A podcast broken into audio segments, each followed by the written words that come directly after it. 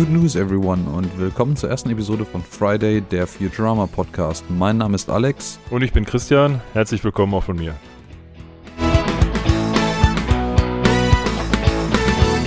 Wir sind vor kurzem auf die totale Schnapsidee gekommen, einfach mal zu versuchen, einen Podcast zu machen. Haben festgestellt, es gibt tatsächlich relativ wenige bis gar keine relevanten Futurama-Podcasts und vielleicht ändern wir das ja. Mal gucken.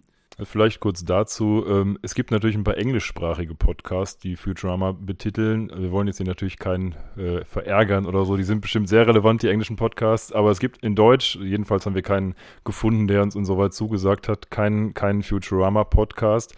Und dementsprechend, da es bei uns auch schon ein bisschen her ist, dass wir Futurama gesehen haben, die Ausstrahlung liegt ja auch schon ein bisschen zurück, haben wir uns dann auf die Fahne geschrieben, das jetzt mal neu zu starten. Und naja, wir haben ja genug Episoden vor uns. Mal schauen, wie weit wir kommen. Ja, das ist richtig. Äh, und nur als kleine Vorwarnung, ähm, da wir beide damals wie heute irgendwie, glaube ich, so ziemlich alle Episoden nur auf Englisch gesehen haben, äh, obwohl es ein deutschsprachiger Podcast ist, wird es wahrscheinlich die ein oder andere Anspielung auf explizit die englische Synchronisierung geben.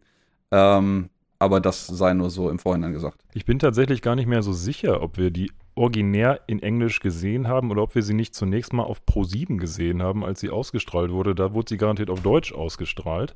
Ähm, oder ob wir sie dann tatsächlich auf deiner DVD-Box das erste Mal gesehen haben und dann auf Englisch natürlich geguckt haben. Aber ich weiß auch tatsächlich gar nicht mehr genau, ob ich über die DVD-Box oder über Pro7 dann das erste Mal mit Futurama konfrontiert wurde. Weißt du das noch? Nee. Also da kann ich mich tatsächlich auch nicht mehr dran erinnern. Ich könnte nicht mal genau sagen, wie lange eigentlich nach dem ursprünglichen Serienstart das Ganze passiert ist. Ich meine, die erste Episode ist jetzt, glaube ich, 21 Jahre, nee, 22 Jahre sogar fast genau her. Ich glaube, sie ist vom 28. März 1999 tatsächlich, also die englische Erstausstrahlung. Ich würde vermuten, dass wir mit Futurama wirklich irgendwann Anfang der 2000er angefangen haben, so 2000, 2001 um den Dreh herum. Ja, aber das passt ja, weil dann am 4. September 2000 hat Pro7 die erste Folge ausgestrahlt, erste Mal auf Deutsch und im deutschen Fernsehen. Das könnte ja durchaus passen, dass wir die dann gesehen haben, weil zu dem Zeitpunkt lief, glaube ich, relativ prominent auch Simpsons auf Pro7. Das war dann immer so die, die typischen, ich glaube, 18 Uhr kam dann immer die Doppelfolge Simpsons. Ähm, ich glaube, ich habe tatsächlich mehr Simpsons geguckt als du. Äh, Korrigiere mich, wenn das falsch ist. Das ähm, ist sehr richtig, ja. Aber äh, ich glaube, das könnte schon gut sein, dass ich jedenfalls durch Simpsons dann auf Futurama gekommen bin, weil, weil Matt Groening halt ein Begriff war durch Simpsons. Ähm, und früher so mit, wir waren ja äh, jedenfalls zum Zeitpunkt der, äh, der englischen Erstausstrahlung erst äh, 15 Jahre alt oder 14, 15 Jahre alt. Äh. Mm, ja, 15, glaube ich. Ja. Ziemlich solide 15, ja. Und ob wir uns, ich weiß es nicht, ob wir uns da dann tatsächlich schon sofort die DVD-Box bestellt haben oder ob wir nicht zunächst mal mit dem Deutschen konfrontiert wurden und dann nach und nach gesagt haben, das könnte was Cooles sein. Und dann haben, hast du wahrscheinlich, ich, ich hatte sie, glaube ich, tatsächlich nicht, aber du hattest immer die DVD-Boxen, ähm, die dann angeschafft haben und dann angefangen haben, auf Englisch zu gucken, weil man dann schnell gemerkt hat, dass dann viel Wortwitz natürlich äh, in der deutschen Synchronisation nur sehr schwer zu übersetzen ist und dadurch verloren geht. Hm. Ja, ich denke, das ist relativ richtig. Ich glaube auch tatsächlich, wenn man so dem, da es nun mittlerweile 20 Jahre her ist, damals etwas anderen Release-Zyklus äh, solcher Serien äh, sich anschaut, war es auch so, dass die TV-deutsche Erstausstrahlung deutlich ähm, zeitlich lief, bevor tatsächlich die erste deutschsprachige ähm, oder für den deutschsprachigen Raum vorgesehene DVD-Box rauskam. Ich meine mich zu erinnern, dass, ich müsste es nochmal genau nachgucken, auf meiner äh, Season 1 Box tatsächlich Copyright 2001 draufsteht. Das heißt, ich vermute, dass sie etwa irgendwann 2001 lief, vermutlich nachdem die erste Staffel auf Pro7 zu Ende war. Ja, genau. Wobei ich jetzt nicht mehr weiß, wie der Ausstrahlungszyklus war. Also ob Pro7 jetzt gesagt hat, wir strahlen jetzt irgendwie wöchentlich aus oder ob die mehrere Episoden direkt irgendwie hintereinander geklatscht haben. Ich glaube, das müsste man jetzt vielleicht mal nachprüfen, dass das tatsächlich am Wochenende gesendet wurde und zwar immer nur eine Episode. Aber ich weiß es nicht mehr hundertprozentig. Also äh, müsste man nochmal nachprüfen. Wenn das so wäre, würde es aber ja gut ins Bild passen, wenn dann 2000 die erste Episode passiert ist und dann 2001, sag ich mal, nachdem die erste deutsche Staffel durchgelaufen ist, die DVD-Box released wurde. Ja, das würde ganz gut passen. Aber einmal ganz kurz zurück. Ich glaube, wir sind mit der Vorstellungsrunde noch nicht ganz durch. Ja, wir haben nicht mal angefangen mit der Vorstellungsrunde. Das ist tatsächlich relativ richtig. Genau, und erzähl doch mal, wer du bist, Alex. Genau. Ich bin mittlerweile von Beruf Softwareentwickler. Ich würde sagen, Teilzeit-Nerd, ja, beschäftige mich immer noch relativ viel mit, mit äh, ähm, Nerd- und Populärkultur in der Freizeit, auch weil das so ein bisschen eigenes Interessengebiet ist. Hab den Eindruck, im IT-Feld ist man nie nur rein beruflich involviert, sondern hat auch immer irgendwie eine gewisse Art von privatem Interesse an dem ganzen Kram dran. Äh, und das geht dann mit einher. Und ja, abseits davon, äh, ähnlich wie du, Ruhrgebietsbewohner und ähm, Futurama-Liebhaber.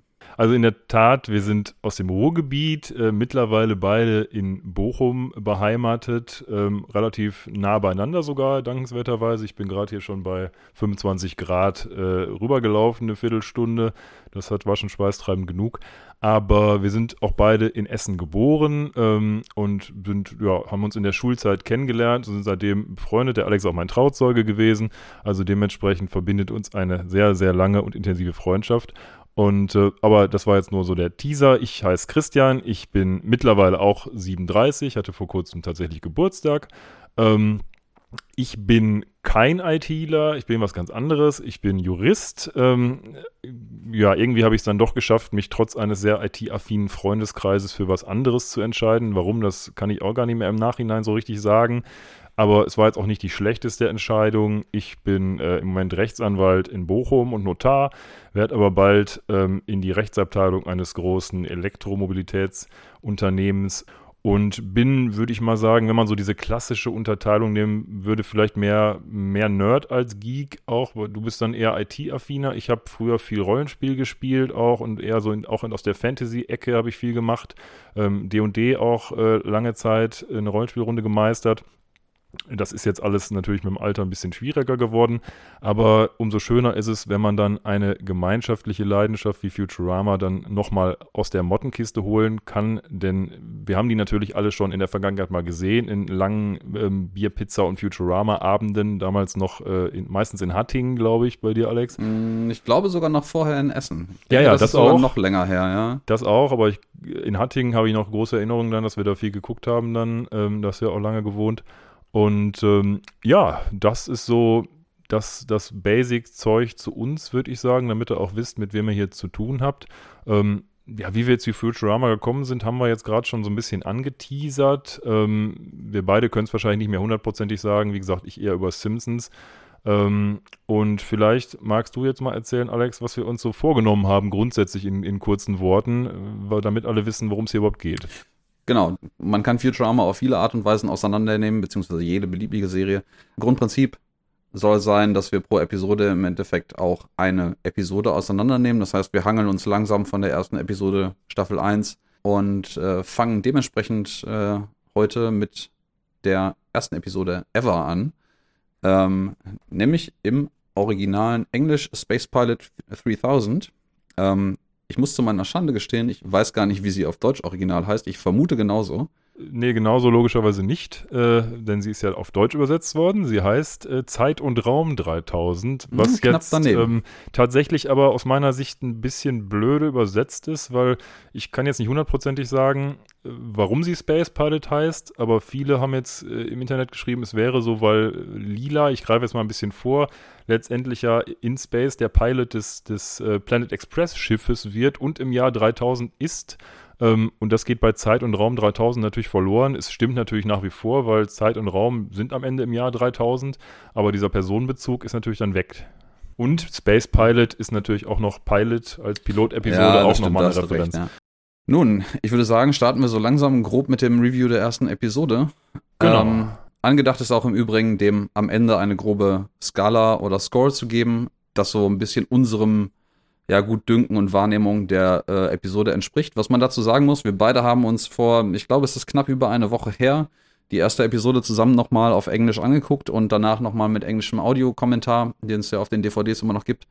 Haben darüber hinaus aber, glaube ich, in den letzten, ich würde für mich sprechen, irgendwie fünf bis sieben Jahren ansonsten keine der Episoden gesehen. Das heißt also, man wird vielleicht sehen, wie unsere Entwicklung irgendwie der Erinnerung nach und nach wiederkommt und es wahrscheinlich auch ganz gut ist, weil wir nicht unbedingt immer vorgreifen werden. Genau, wir werden also, soweit es geht, Spoiler vermeiden, was natürlich jetzt bei einer Serie, die so alt ist, eigentlich theoretisch gar nicht nötig wäre. Es liegt also mehr oder weniger daran, dass wir einfach zu faul sind, immer uns an alles vorgreiflich zu erinnern und es nachzulesen.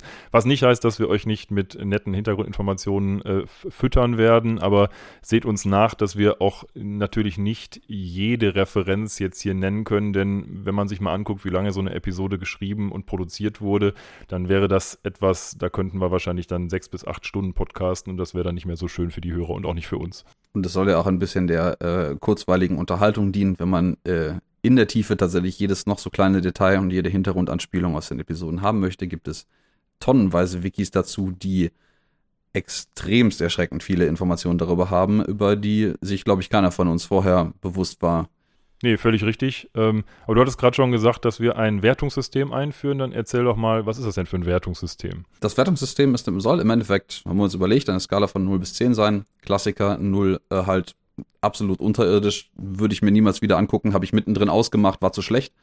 Und äh, 10 ist so, das in der Theorie vielleicht fast unerreichbare Maximum, was man aus so einer Episode herausholen könnte an äh, positiven Emotionen und Erinnerungen.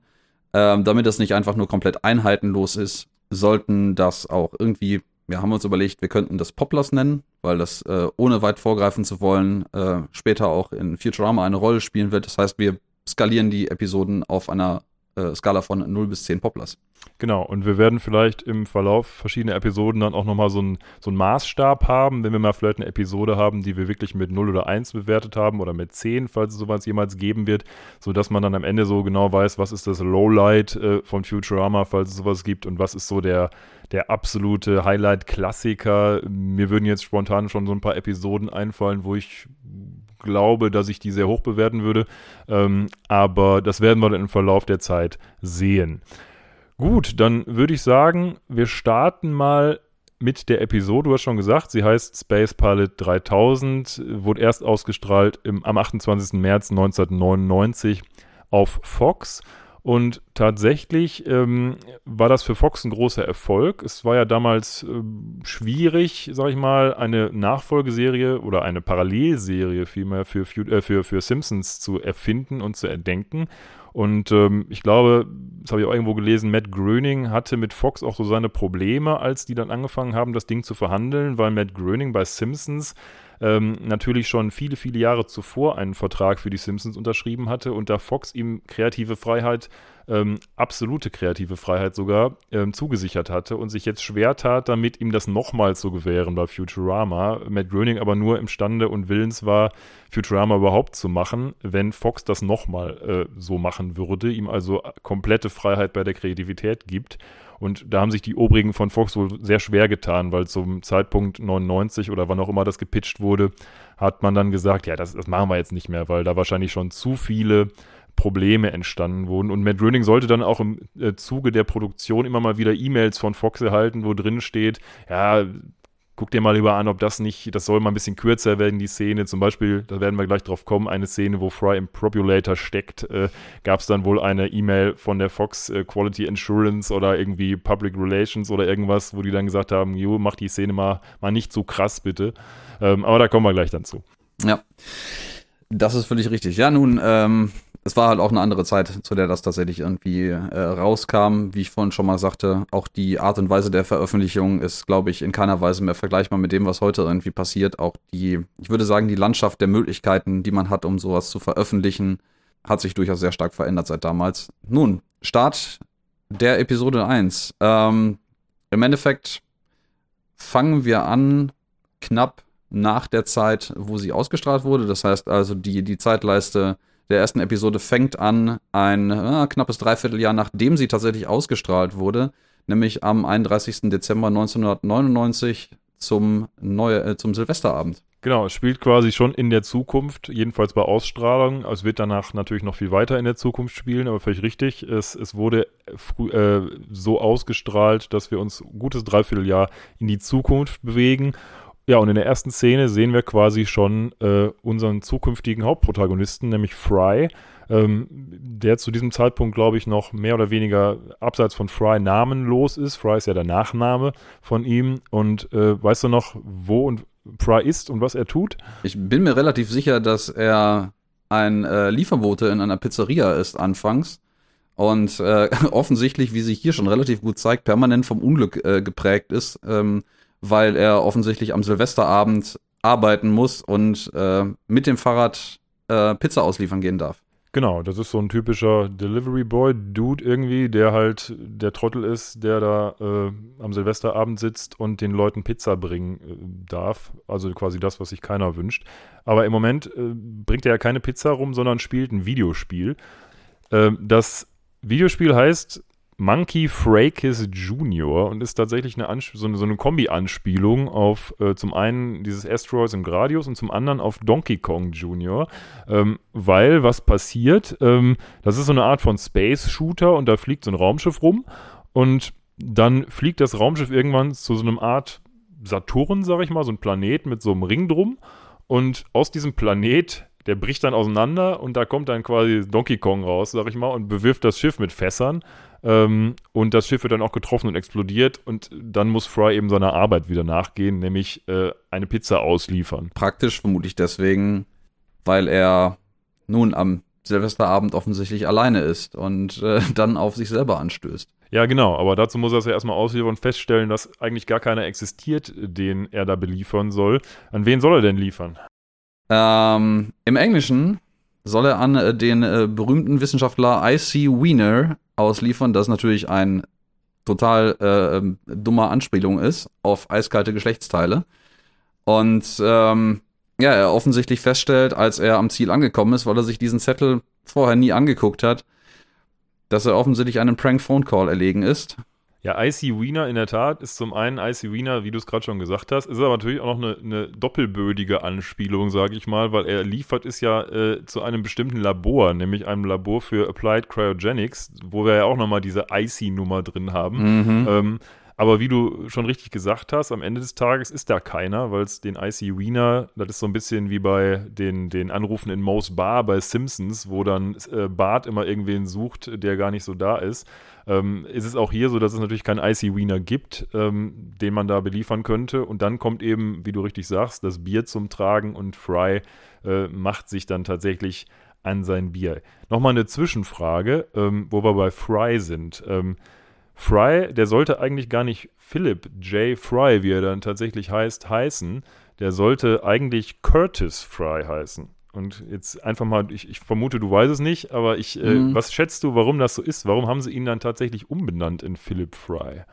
Irgendeine Ahnung? Curtis Fry, ich bin mir nicht ganz sicher. Ich, weil es ist die Frage, hängt das von dem alten Namen ab, den sie nicht haben wollen, oder von einem anderen Namen ab, den sie lieber haben wollen? Nein, es wollten? hängt davon ab, dass sie dann, Curtis ist egal, es ging darum, dass sie ihn lieber Philip nennen. Hm. Nee, ich bin mir nicht. Ich weiß, ich habe im Vorhinein irgendetwas darüber gelesen. Ja, das ähm, kann ich dir, kann ich dir also gerne sagen. Es ging darum, dass ein Sprecher von den Simpsons, der hat bei den Simpsons äh, Lionel Hutz, diesen Anwalt, und Troy McClure, das ist, glaube ich, hm. so ein Moderator, der hat den synchronisiert, auf, also der Englische natürlich, und der hieß mit Vornamen Philipp. Und der war für die Rolle des Zeb Brannigan ähm, vorgesehen. Oh, und ähm, ja. Zeb Brannigan, das ist jetzt haben wir ein bisschen vorgegriffen, das ist ja dann noch ein, ein oft vor, vorkommender Charakter in Futurama, dazu dann später. Und der sollte den sprechen. Ähm, und die fanden den all total gut. Also Matt Groening kannte den schon aus Simpsons Zeiten und hat eigentlich schon gesagt, ey, den Zeb Brannigan, den schneide ich dir quasi auf den Leib. Ähm, der Philipp oh. ist dann trotzdem gekommen und hat gesagt, hey, ich mache das jetzt mal trotzdem, diese Audition, obwohl ich eigentlich schon habe. Naja, auf jeden Fall hat er dann da seine Audition abgeliefert und natürlich auch total gerockt, sodass sie sich schon gesagt haben, ja, ist ja eine dolle Sache. Ähm, das Problem war nur, und jetzt wird es dann ein bisschen tragisch, äh, der wurde nach einer Woche nach der Audition von seiner Frau ermordet und äh, war dann logischerweise tot und konnte nicht mehr Sepp Brannigan sprechen. Und dann haben sie sich gedacht, ah. Mann, das ist, das ist so ein guter Kollege und eigentlich jemand gewesen, den wir gerne gehabt haben. Dann haben sie den Curtis Fry, der eigentlich, also Fry halt, äh, in Philip Fry umbenannt, zu Ehren eben jenes Philips, der jetzt von seiner Frau ermordet wurde, damit er dann weiterleben konnte. Wow, das ist äh, langfristig betrachtet, darüber, dass die Serie doch eine gewisse Laufzeit irgendwie am Ende des Tages hatte, schon eine, eine ziemlich große Ehre, die ihm halt ja, zuteil wurde, weil er leider nicht mehr daran teilhaben konnte. Ja, üble Geschichte ähm, auf jeden Fall. Ja, eine sehr interessante Geschichte auch. Vor allen Dingen, weil es ja prinzipiell als Name sehr prägend ist für die restliche, für die restlichen Staffeln auch. Auch wenn ja. der Name an sich jetzt nicht so einen tiefgehenden äh, Einfluss mehr hat anschließend.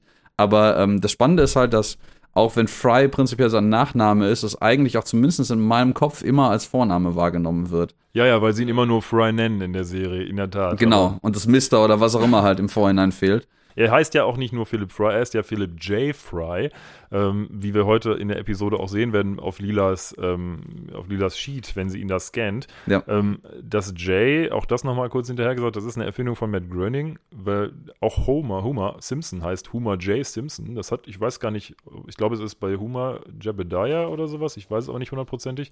Ich weiß auch nicht mehr, wofür es bei Fry jetzt steht, aber das ist tatsächlich etwas, was Matt Groening einfach bei seinen Charakteren gerne macht, nämlich ein J in die Mitte als Mittelnamen setzen.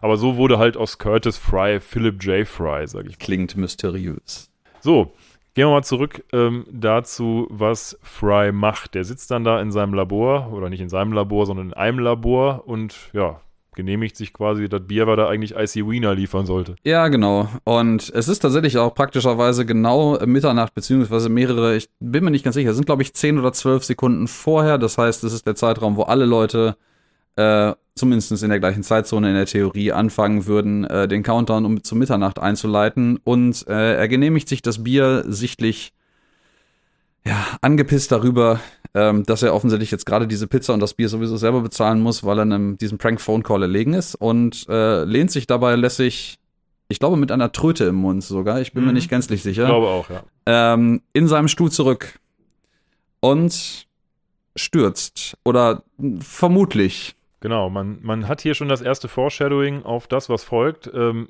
denn wie man später noch sehen wird, auch hier äh, leichter Spoiler-Alarm, aber das haben die tatsächlich schon so angelegt in dieser Episode, wie man dem Audiokommentar auch entnehmen kann. Ähm, man sieht einen Schatten eines späteren Charakters, der dafür möglicherweise irgendwie dann äh, verantwortlich zeichnet, was dort passiert. Ja. Das, das Spannende daran ist, dass das ein Detail ist, was mir persönlich zumindest äh, lange, lange Zeit lang nie aufgefallen ist, obwohl es im Nachhinein betrachtet total offensichtlich ist, dass man dort halt einen Schatten von etwas sieht, was offensichtlich nicht einfach nur eine Pflanze oder ein Büromöbel ist, was sich in dem Raum befindet.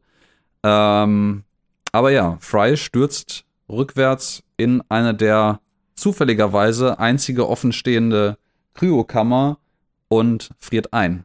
Wahrscheinlich dann in der ersten Sekunde des 1. Januars 2000. Genau, und vorher sagt er, wie du ja richtig sagst, er ist nicht so sehr begeistert von der ganzen Nummer und sagt noch irgendwie, here's to another lousy millennium. Ähm, auch wenn das eigentlich falsch ist, haben wir gerade schon im Vorhinein drüber gesprochen. Das ist sehr richtig. Es ist ein bisschen Erbsenzählerei, aber man wird vielleicht feststellen, dass es unter anderem darum geht, in diesem Podcast. Ja, manchmal. ähm, also es ist ja tatsächlich so, dass nach dem gregorianischen Kalender es ein Jahr Null nicht gibt. Es gibt das Jahr AD1, aber nicht das Jahr der AD0. Dementsprechend ist auch nicht das Jahr 2000, also jedenfalls der Wechsel auf das Jahr 2000, nicht das Millennium, sondern eigentlich der Wechsel ins Jahr 2001. Genauso wie bei 3000 im Übrigen logischerweise. Außer man würde jetzt sagen, das erste Millennium hat nur 999 Jahre und ähm, die nächsten haben dann 1000 Jahre. Das kann man natürlich auch machen, aber Man könnte natürlich auch einfach mutmaßen, dass auch wenn Fry das zu diesem Zeitpunkt nicht wissen kann, ähm, aber seine vielleicht irgendwie intuitiv ausgesprochenen Worte ein Vorgriff sind auf das, was ihm passieren würde, weil aufwachen tut er nicht mehr in diesem Jahrtausend. das ist richtig. Es könnte natürlich auch sein, dass Fry einfach nur eine hohle Frucht ist ähm, und nicht weiß, was ein Millennium ist. Das ist die wahrscheinlichere Annahme, aber ein blindes Huhn findet auch manchmal ein Korn. Ja, das stimmt. Naja, er ist dann auf jeden Fall eingefroren in seinem Kryoschlafgerät, wie auch immer das jetzt äh, heißen mag. Und ähm, ja, man sieht dann quasi die 1000 Jahre bis zum Jahr 3000 an ihm vorbeiziehen. Ähm, Im Hintergrund, wo dann so einiges auch passiert. Ja, im äh, Hintergrund sieht man mehrfach, äh, dass äh, ehemalige New York irgendwie von Aliens äh, zerschießen, die, äh, glaube ich, optisch sehr nah angelehnt sind an äh, Alien-Darstellungen aus mindestens einer Filmfassung von Krieg der Welten. Ja. Und ja, im Endeffekt wird eine aktuell, nach aktuellen Standards, Hochzivilisation mit Hochhäusern zerschossen. Es äh, kommen äh, spärliche Neubauten zustande, die offensichtlich auf eine unterentwickelte Zivilisation verglichen mit der heutigen schließen lassen. Es wird äh, wieder niedergeschossen. Ich glaube insgesamt zweimal, dreimal, äh, bevor dann die Jahr 3000 Zukunft passiert, äh, weil man auf dem ähm, Display der Kryokammer vorher auch sehen kann, wofür er eingefroren wird. Dann mal eine Frage noch an dich. Kennst du noch, das ist ein bisschen her, den Film The Time Machine? Also das Buch kennt man natürlich, H.G. Wells, Ja. klar. Aber kennst du auch den Film? Ja, ich glaube auch mittlerweile gibt es davon mehr als nur eine Verfilmung. Ich glaube unzählige, aber ich erinnere mich an eine relativ alte Verfilmung davon. Ich weiß auch nicht, von wann die ist, müsste ich jetzt auch nachgucken, aber tatsächlich ist die Szene ähm, nachgestellt ein bisschen aus The Time Machine, dem Film. Denn wenn er in die Zeitmaschine steigt, dieser gute Mann, der da rumreist, dann sitzt er in seiner Zeitmaschine, drückt den Hebel und um ihn herum wird die Zeit auch äh, schneller, läuft die Zeit auch schneller. Und ähm, genauso wie hier eben auch. Nur, dass er das eben willentlich macht und Fry nicht so sehr. Ähm, aber genauso ist das. Und zweiter Punkt dazu, man wird im Verlauf der Serie auch noch herausfinden, wer in den oder wer für die UFOs verantwortlich ist, die da ähm, die Stadt platt machen. Jedenfalls glaube ich für die ersten UFOs. Ähm, auch ein Charakter, den wir in dieser Folge tatsächlich schon sehen. Ähm, aber dazu dann an gegebener Stelle mehr. Das ist äh, sehr richtig. Ja, nun, Fry friert ein. Und äh, mit im Übrigen sehr schön immer noch äh, der, der Bierdose in der Hand. Ähm, wunderbar eingefroren, 3000, äh, äh, bis zum Jahr 3000. Das heißt also für insgesamt 1000 Jahre wird er eingefroren. Ähm, ja, und wird wieder wach mit einem, mit einem wunderschönen Ding einer Mikrowelle. Oder zumindest einer Mikrowelle ähnlich. Ich vermute, das ist sehr Absicht gewesen. Ja, ja, natürlich. Ähm, ähm, einer sehr kalten Mikrowelle zugegebenermaßen. Naja, er wacht dann auf und ist dann kurz vorm Jahr 3000 ähm, und ähm, ja, guckt aus dem Fenster und sieht quasi da die, die Wolkenkratzer der Zukunft mehr oder weniger. Ähm, bevor wir jetzt vielleicht dazu kommen, wie Fry darauf reagiert, wie würdest du denn reagieren, wenn du so aufwachst? Ich meine, man müsste sich das vorstellen, ne? Also in seiner Wahrnehmung ist es im Endeffekt so, ich stolpere, ich rolle in eine irgendwie geartete Kiste hinein, die vielleicht sogar gar nicht unbequem sich anfühlt. Es macht Schnipp und ich bin plötzlich in einer völlig anderen Welt. Äh, ich wäre, ich weiß es nicht, ich glaube, ich wäre wie in einem schlechten Film oder in, in, als wenn ich aus einem schlechten Traum wieder aufwachen würde und würde mir denken, wer hat hier weiß ich nicht, die Leinwand aufgestellt oder mir die VR-Gläser aufgesetzt, die echt gut sind, überraschenderweise. Ja, du hättest ja noch dein Bier in der Hand. Das wäre nicht so schlimm. Ja, das äh, stimmt. Ich hätte noch ein Bier in der Hand. Ich weiß nicht. Ich glaube sogar vielleicht aus völliger, völliger Verwundertheit würde ich sogar einfach den nächsten Schluck Bier nehmen, in der Hoffnung, dass das jetzt echt gleich wieder aufhört. Ja, wobei es wahrscheinlich eher Biereis wäre. Dann wäre wahrscheinlich schon abgeplatzt und du könntest es ein bisschen lutschen oder so. Aber ja, gut, aber wenn er auftaut, könnte man plausibel annehmen, dass auch das Bier mit auftaut, hoffentlich. Gut, das stimmt auch wieder, ja. Das, das ja, weil sich zumindest seine Finger nah genug an dem Bier befinden, also wenn die Kryokammer aus dem Jahr 1999 seine Finger auftauen kann, aber das Bier übrig lässt. Ja, stimmt, stimmt. Naja. Dünnes Eis. Ja, und wie reagiert Fry? Findet er es gut? Ich bin mir nicht mehr ganz sicher. Ich glaube, er freut sich jedenfalls, dass er sein altes, lausiges Leben hinter sich gelassen hat. Und er hatte ja nichts mehr. Ich meine, seine Freundin hat ihn verlassen, sein Fahrrad wurde geklaut und sein Pizzaboten-Dasein war jetzt auch nicht der Shit. Also dementsprechend äh, glaube ich, dass er jedenfalls nicht unglücklich ist, dass er eine zweite Chance bekommt, auch wenn er noch gar nicht weiß, wie die aussehen würde. Ja, das ist richtig. Ähm, ich sag mal, er sagt ja, im Ende, er verabschiedet sich ja im Endeffekt aus dem äh, Jahrtausend auch mit Here's to another lousy Millennium und man wird sehen, ob es tatsächlich ein lousy Millennium ist, aber schlimmer kann es nicht werden, glaube ich. Und ich, ich meine tatsächlich mich gerade zu erinnern, dass er, ähm, er sich auch einmal ganz kurz darüber äh, in einem sehr schönen komischen Moment irgendwie scheinbar traurig darüber ist, so alle meine alle meine Verwandten sind tot, alle meine Freunde sind tot, meine Ex-Freundin, die ihn tatsächlich, was wir vorhin gar nicht erwähnt haben, kurz äh, äh, vor dem Übergang ins äh, neue Jahrtausend irgendwie noch verlassen hat mit einem anderen Typen draußen vor der auf der Straße. Ähm, und bricht danach in einen Freudenschrei aus. Genau, ja, das meine ähm, ich. Also. Das ist, lässt darauf schließen, dass er es so schlecht nicht findet, in der Tat. Ich sage mal, wenn man sich das irgendwie vor Augen führt, es scheint, man hat ja keinen ansonsten tieferen Einblick, zumindest noch nicht, wie sein Leben irgendwie vorher aussah. Auch das kommt, glaube ich, später noch, wo man einen, einen leichten äh, äh, Rückblick auf sein vorheriges Leben bekommt. Ähm, aber man hat schon so den Eindruck, dass er nicht so der glücklichste äh, ähm, Mensch irgendwie der Welt ist. Äh, vor allen Dingen selber nicht glücklich mit seinem Zustand und nun gut, ein neuer es, Anfang. Es sollte tatsächlich, glaube ich, mal mehr Szenen im Rückblick geben, gerade ähm, wenn es dann später darum geht, dass er Delivery Boy war und jetzt wieder Delivery Boy werden soll. Ähm, die wurden dann aber, glaube ich, einfach geschnitten oder gar nicht produziert, weiß ich nicht, weil wahrscheinlich dann sonst die Episode zu lang gewesen wäre. Und die ist ja sowieso schon relativ vollgestopft mit Brotkrumen, wo es hingeht. Ähm, und das wäre dann wahrscheinlich einfach zu viel gewesen. Ja. Aber ähm, kurz nachdem Fry realisiert, was da gerade passiert ist und er, na, nach einem kurzen Trauermoment dann vielleicht doch relativ erbaut darüber ist, was da passiert ist, ähm, begrüßt ihn der erste mysteriöse Bewohner dieser neuen Welt. Genau, und was sagt er? Welcome to the world of tomorrow. tomorrow. Äh, und ich äh, glaube, passend wahrscheinlich, also eine leichte, ganz geringfügige, subtile Anspielung an Planet der Affen hat er auch äh, einen Affenkopf auf. Ja, in der Tat, genau. Also man wird ja später auch noch mit diesem Old New York, das in den Sewers irgendwie liegt, so ein bisschen eine weitere Anspielung auf Planet der Affen kriegen. Ähm, aber wozu ist denn Welcome to the World of Tomorrow noch eine Anspielung? Weil das ist ja tatsächlich etwas, was völlig namensgebend für die Serie war. Das ist äh, richtig. Ich meine, es ist äh, eine, eine ähm, eine Überschrift für ein, ein, ein Teil einer Weltausstellung, glaube ich, gewesen, deren Name Futurama tatsächlich genau. war, die einen Ausblick auf die Zukunft geben sollte. Ich weiß nicht aus welchem Jahr, aber es ist vermutlich sehr lange her. Ja, es ist von 1939 gewesen. Es war die Weltausstellung 1939 in New York, in der Tat. Hatte viele Besucher, 44 Millionen tatsächlich, hat mir Wikipedia verraten. Ähm, und dort wurde eben ein Modell ausgestellt, wie es in 20 Jahren, also im Jahr 1959, ähm, Highway-technisch aussehen soll, also mit so automatisierten Highways etc. etc. Wurde äh, von General Motors gesponsert damals.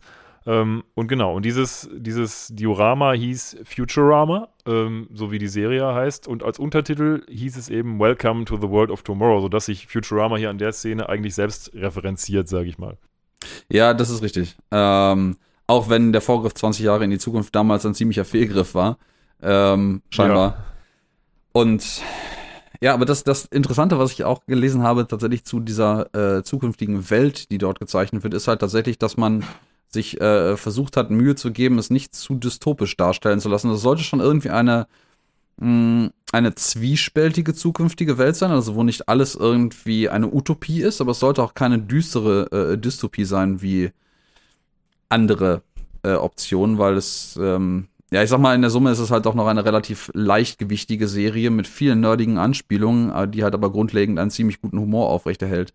Ja, das äh, lag auch, glaube ich, daran, dass sie gedacht haben, wenn sie jetzt das eine oder andere machen, wird es irgendwie zu eintönig. Weil, äh, wenn du jetzt eine Dystopie machst, dann geht es am Ende natürlich nur darum, ja, es ist das Erwartbare, was passiert, nämlich immer das Schlechteste und vielleicht entwickelt sich dann über lange Sicht so ein Kampf gegen die Dystopie oder sowas. Und wenn du so eine Hyper-Star Trek-Utopie machst, wobei man jetzt natürlich überlegen kann, ob Star Trek überhaupt eine Utopie ist oder nicht, ähm, dann ist das genau dasselbe oder vielleicht noch langweiliger, weil es in der Utopie dann vielleicht keine großen Herausforderungen oder lustige Szenarien mehr gibt, die man jedenfalls auf Dauer generieren kann. Und dann hat man sich gedacht, man nimmt so irgendwie beides und hält sich das mehr oder weniger offen.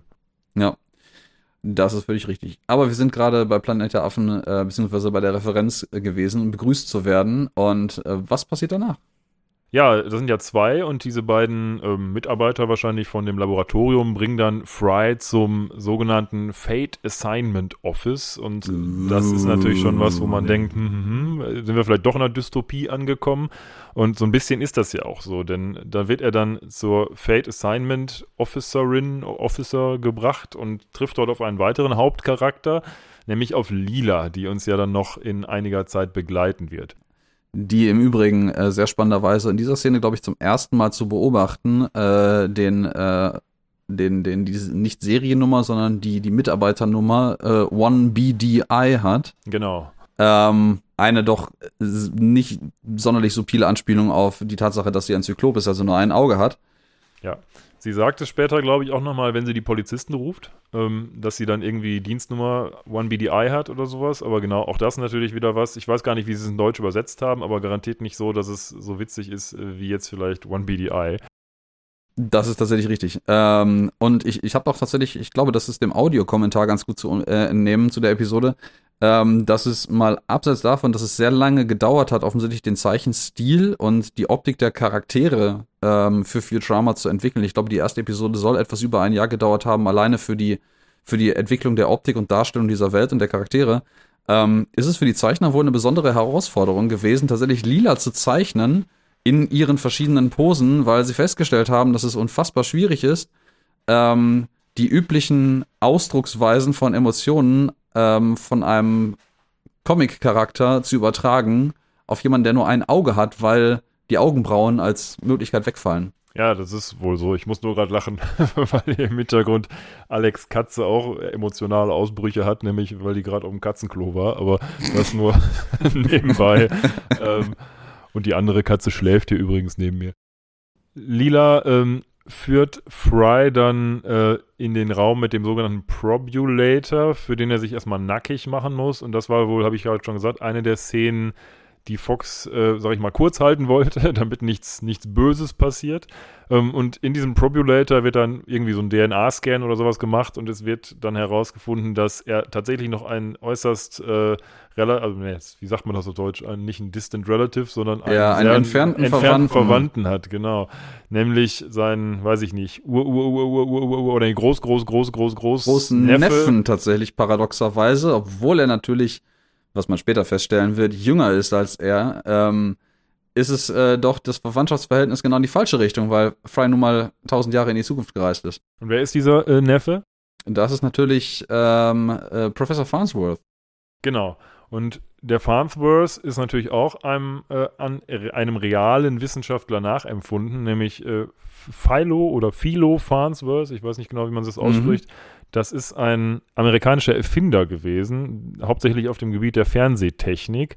Und ähm, der hat irgendwie viel mit Übertragung von Bildern auf Elektro, auf Elektronenstahlröhren bei Sender- und, und Empfangsseiten gemacht und gilt irgendwie so als der Vater des Fernsehens. Das, ich bin kein Techniker und das wäre, mhm. du bist da der, der Meister drin, ich nicht, aber das hat mir zumindest Wikipedia verraten. Ja, ich fürchte, fürchte was diese Trivia-Facts angeht, bin ich äh, denkbar schlecht vorbereitet. Ähm, aber ja, das klingt sehr äh, sinnvoll. Ich bin mir jetzt auch relativ sicher, dass ich das vorher schon mal irgendwo gelesen habe. Ja, ja, das wird sicherlich äh, auch überall sonst stehen. Nun, naja. aber ähm, was natürlich passiert, nachdem man feststellt, dass äh, Fry noch einen entfernten Verwandten tatsächlich in dieser Welt hat, was für ihn prinzipiell gar nicht so schlecht ist als Ankerpunkt noch, ähm, passiert aber noch was anderes, was man feststellt. Ähm, ich glaube, es wird dort schon festgestellt, dass er in seiner ursprünglichen Profession eigentlich ziemlich gut hineinpasst, nämlich wieder Delivery Boy werden soll, richtig? Es äh, gibt eine, eine Fate Assignment, das haben wir ja gerade schon gesehen, nämlich im Fate Assignment Office und da guckt man sich offensichtlich an, ja, wofür man am besten geeignet ist. Der Probulator scheint das irgendwie sehr schnell und gut herauszufinden, wie auch immer er das macht, äh, wenn man nackt ist, aber gut. Ähm, und in der Tat, das ist bei, bei Fry Delivery Boy und da muss ich doch sagen, das ist eigentlich schon ein relativ dystopisches Element eigentlich, denn wenn man so überlegt, dass man ja, jeder kriegt so den Job, in dem er gut ist, oder wie Lila es mit diesem Blick aufs Plakat sagt, you gotta do what you gotta do. Ähm, das ist ja mhm. eigentlich was, was eine furchtbare Vorstellung ist. Also dann bist du so, so kastenmäßig, sag ich mal, in, dein, in deinem Job eingepfercht, kannst nicht raus, kannst nicht aufsteigen, wenn es nicht den Ober-Delivery-Boy oder irgendwie sowas gibt, keine Ahnung. Ähm, aber das ist ja eigentlich eine furchtbare Vorstellung. Ja, das ist richtig. Und ähm, ja, ich glaube auch die Szene mit dem Probulator, ich bin mir gerade nicht hundertprozentig sicher. Hat sie tatsächlich einen direkten Zusammenhang zu dem Career Chip oder wird das, äh, ihm wird das nachher mitgeteilt? Ne? Ja, ja, vielleicht ja, macht genau. das auch irgendwie anders, der Computer, aber irgendwie wird auf jeden Fall festgestellt, wie auch immer der, der Fate, das Fate Office das feststellt, dass der Delivery Boy werden soll, ja. Ja. Und ähm, ja, ich, ich glaube mal abseits davon, dass er nicht sonderlich begeistert darüber ist, zumindest initial, äh, wieder Delivery Boy zu werden äh, und er sich vermutlich in seinem Kopf wieder ausmalt, in einem futuristischen Fahr äh, Fahrrad äh, Pizza auszuteilen und wieder äh, Bier von, von äh, nicht bezahlbaren Bestellungen zu trinken. Ähm, nun, ähm, ich glaube, was ihn viel mehr schockiert daran ist, dass ihm ein äh, Chip dazu in die Hand implantiert werden soll, mit einem Gerät, was, ich sag mal, jetzt nicht nach der netten kleinen Spritze von nebenan aussieht. Ja, und zwar von einer Zyklopin, das äh, ja, noch wohl bemerkt. betont es, glaube ich, noch ein bisschen sehr, diese Abstru Abstrusität und tatsächlich relativ dystopischen Einschlag dieser dafür vergleichsweise freundlich dargestellten Situation. Ja, wenn man sich einen Hollywood-Film denken würde, der jetzt irgendwie so auf Dystopie gemacht ist, könnte man das auch machen. Dann wird einfach einer aufwachen irgendwie und dann kommt irgend so ein komischer Außerirdischer mit einem Auge, mit irgendeiner Zange und sagt, du wirst jetzt für dein Leben lang hier Pizza ausfahren, viel Spaß, das machen wir jetzt hier so. Ähm, und ansonsten bist du Fugitive irgendwie. Mhm. Das könnte man auch genauso gut in einen Horrorfilm, einen Sci-Fi-Horrorfilm packen. Das ist tatsächlich richtig, ja. Nun, äh, äh Franny ist nicht sonderlich angetan äh, von äh, dieser Möglichkeit, sich den äh, Chip implantieren zu lassen und wieder Delivery Boy zu werden. Und ähm, ja, er nun, rennt weg. Ja, man, das kann man auch so ausdrücken. Er, er rennt einfach weg. Und ähm, dann Lila rennt hinterher und äh, landet dann dort, wo Fry vorhin war, nämlich äh, in der Kryokammer und äh, ist eigentlich schon gesetzt in dieser Mikrowellen-Kryokammer auf weitere tausend Jahre und Fry kommt dann in einen gewissen Gewissenskonflikt, den man auch später noch ein bisschen sehen wird und der vielleicht auch schon ein bisschen Foreshadowing auf die Beziehung zu Fry und Lila ist. Ähm, er sagt dann nämlich, gut, tausend Jahre, boah, das ist ein bisschen lang. Ähm, und stellt dann den Timer nämlich um, dass sie eben nur fünf Minuten da in der Kryokammer ist, eben fünf Minuten, damit er sich aus dem Staub machen kann. Genau. Und ähm, ja, als er dann äh, glaubt, äh, Lila erfolgreich abgeschüttelt zu haben, äh, tritt er ein in diese neue, aufregende, spannende Welt. Und ich glaube, nachdem er sie, wir sind uns gerade, wir haben vorher einmal diskutiert, wir sind uns gerade nicht ganz sicher, da wir die Episode jetzt im direkten Vorgang nicht nochmal geguckt haben, ob äh, die Phase, wo äh, Fry einmal ganz kurz mit diesen äh, ähm, Tubes quasi fährt, äh, vor oder nach der, dem versuchten Anruf bei seinem äh, Verwandten kommt. Aber zu den Tubes gibt es auch eine lustige Geschichte. Also auch eigentlich gar nicht lustig, sondern tragisch. Ähm, denn, falls du dich erinnerst an die Szene, zunächst kommt einmal ein Typ vor Fry in diesen Tube und sagt, wo er hin möchte, ja. nämlich zur Radio City Mutant Hall. Ähm, eine Anspielung auf Radio City Music Hall, die es halt gibt.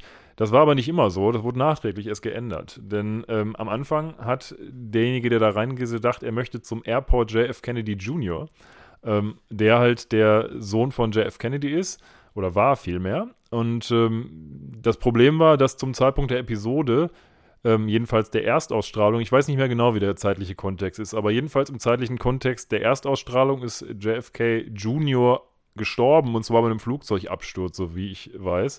Und im Nachhinein haben sie dann sämtliche Dubs und Subs geändert, nämlich nicht mehr in JFK Junior Airport, weil das denen ein bisschen zu nah an dem Original geschehen war, sondern eben in Radio City Mutant Hall. Es ist halt verständlich auch ein bisschen schwieriges Terrain, auf dem man sich dann äh, bewegt, wenn man der, in den äh, Namenspatron eines Flughafens, äh, der gerade irgendwie mit einem Flugzeugabsturz äh, tragisch ums Leben gekommen ist, mit einbaut. Ne? Aber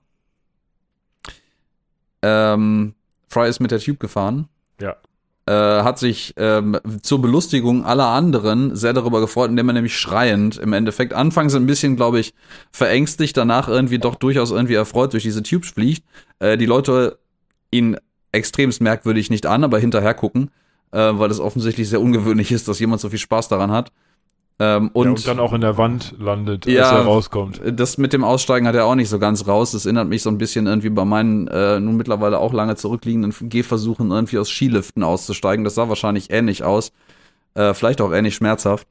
Ja, es gibt so ein bisschen, das ist so ein bisschen der, der Simpsons-Humor auch, den man aber bei Futurama nicht so häufig hat wie bei Simpsons. Das eben so, gerade bei Humor, der sich irgendwie ständig Nägel ins Hirn schlägt oder sowas, äh, gerade in den früheren Episoden, dass so ein bisschen comichaft übertriebene Gewalt dargestellt wird. Ähm, was jetzt hier der Fall ist, es passiert vorher nichts, aber ich glaube, in Futurama kommt das nicht mehr so häufig vor. Nee, aber es ist vielleicht auch eine Entwicklung ähm, von, von Simpsons weg und wer weiß, vielleicht war es auch ein Stilmittel zu versuchen, halt die, die Simpsons-Fans, die ja äh, Matt Groening durchaus äh, kannten, ähm, von äh, Simpsons quasi einfachen Weg rüber zu gestalten, indem man ein paar der, der typischen Humoreffekte mit einbaut. Ja, ja, bestimmt, bestimmt. Ja, zumal dieser, das ist halt irgendwie dieser totale random Humor, wo man eine, eine total offensichtliche Erwartungshaltung an eine Szene hat und dann eine völlig absurde äh, Alternative äh, äh, tatsächlich passiert, die halt nichts mit irgendwas zu tun hat, was man hätte erwarten können aus dieser ja, der Situation. Hat sich bei Simpsons aber über die Jahre dann tatsächlich auch meines Erachtens ein bisschen abgenutzt. So als der Simpsons Kinofilm dann rauskam, das war auch schon so ein bisschen, da, da war das alles ein bisschen zu viel und alles hatte man irgendwie schon. Es das wurde war erwartbar. die Szene mit Humor auf dem Dach, genau, oder? Der, genau. der statt sich auf den Finger zu hauen, dann durchs Dach fällt oder ja, diverse sowas, Varianten genau. der Szene. Ja, ja. Das wurde dann immer auf die Spitze getrieben und irgendwann war es halt, ja, es war noch irgendwie nett, aber es, es war dann zu erwartbar, als dass es noch super witzig war, in der Tat.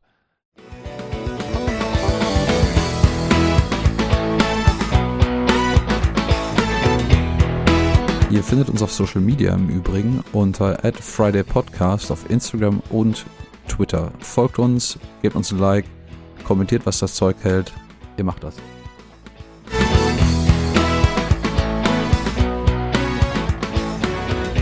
Naja, wo landet Fry denn? Also er landet erstmal gegen die Wand, okay, aber wo will er eigentlich hin?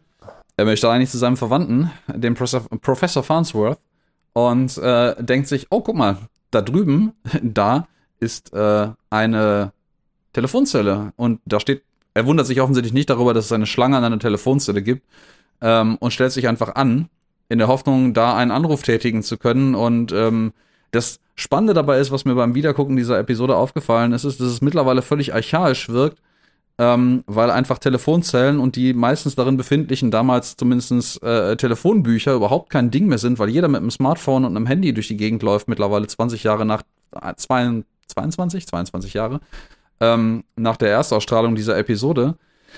Und ähm, ja, das, erstmal ein, ein, Gedanke ist, den ich zumindest wieder fassen musste. Ja, die nächste logische Schlussfolgerung ist, sich in einer Telefonzelle anzustellen, weil man dort ein Telefonverzeichnis hat, wo man die Adresse oder zumindest die Telefonnummer von jemandem rausfinden kann, dessen Name man kennt. Aber es stimmt doch, du hast recht. Es gab in diesen alten Telefonzellen auch immer so ein, so ein altes, abgegilbtes Telefonbuch. An, angekettetes, wohlgemerkt, ja, Telefonbuch. Wichtige, wichtige, Daten waren da drin, die man nicht äh, stehlen durfte. Aber ich glaube, also mit 15 oder so 99 halt, hatte ich, oder 2000, hatte ich, glaube ich, schon mein erstes totschlägerartiges Handy, was so groß war, dass man es halt, selbst wenn man es verloren hat, sofort sehen und auch als Verteidigungsmittel einsetzen konnte. Und ja, das stimmt tatsächlich, aber ich bin mir relativ sicher, dass ich äh, zu dem Zeitpunkt noch kein Handy hatte, aber ich glaube, das war die Zeit, wo sich so langsam äh, Leute auch im gleichen Alter um einen herum anfingen, mit Handys zu bewegen. Das waren dann noch eher die Seltenheit und nicht die Regel. Ja. Und vor allen Dingen war die gesamte Gesellschaft noch nicht darauf ausgerichtet, dass jeder über ein Handy, was er bei sich trug, permanent erreichbar ist, geschweige denn ein Smartphone, mit dem man beliebige Recherche unterwegs betreiben konnte. Ja, das sowieso nicht. Nein, nein. Das war dann eher so, meine Oma hat mir eine SMS geschrieben und ich musste jetzt dann so fünf Minuten warten, bis die im, im Durchlauf einmal von links nach rechts, weil das nur eine oder maximal zwei Zeilen hatten, äh, das gelesen habe. Und die dann auch nicht so richtig informativ war. Das war dann eher so wie, wie geht's dir oder sowas.